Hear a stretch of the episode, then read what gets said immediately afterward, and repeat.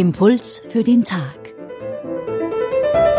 Diese Woche mit Christine Hubka, Gefängnisseelsorgerin, Autorin und evangelische Pfarrerin im Ruhestand.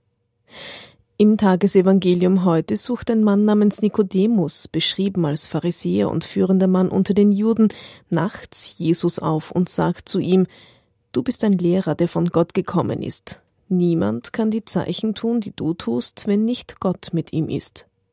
Jesus antwortet ihm, wenn jemand nicht von neuem geboren wird, kann er das Reich Gottes nicht sehen. Das lässt Nikodemus zweifeln. Wie soll das gehen? fragt er sich.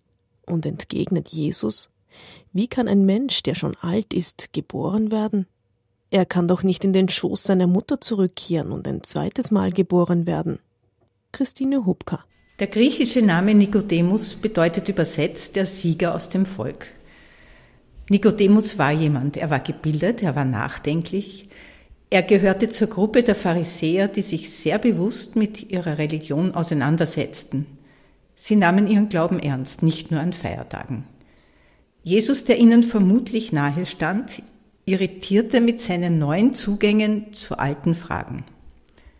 Nikodemus will dem auf den Grund gehen.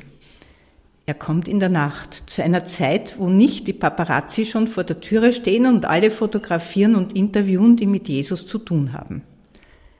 Nikodemus fragt, Jesus antwortet, Nikodemus fragt wieder, weil er nicht versteht. Jesus antwortet, Nikodemus geht nach Hause. Er nimmt mit, was er gehört hat.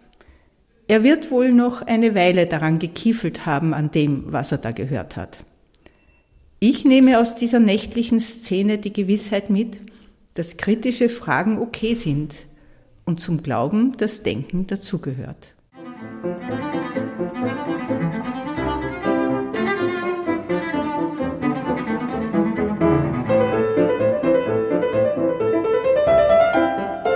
Impuls für den Tag.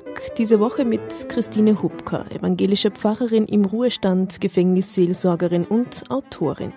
Vor kurzem ist ein neues Buch von ihr erschienen, das sie zusammen mit Markus Drexler verfasst hat. Titel Abnorme Strafe. Menschen im Maßnahmenvollzug mit einem Vorwort von Sean Ziegler.